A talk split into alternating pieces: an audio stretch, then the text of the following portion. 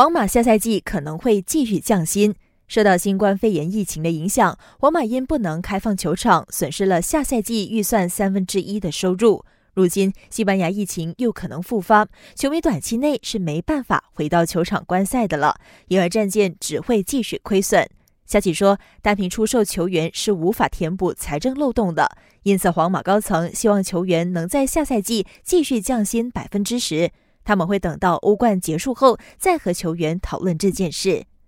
英国政府今天凌晨宣布，所有从西班牙入境的人士需要隔离十四天，直接影响了皇马与曼城的欧冠十六强第二回合较量。不过，有媒体报道，欧足联实际上已经做好准备，如果比赛无法在各自的主场举行，皇马与曼城的比赛将移师到葡萄牙的波尔图和吉马良斯。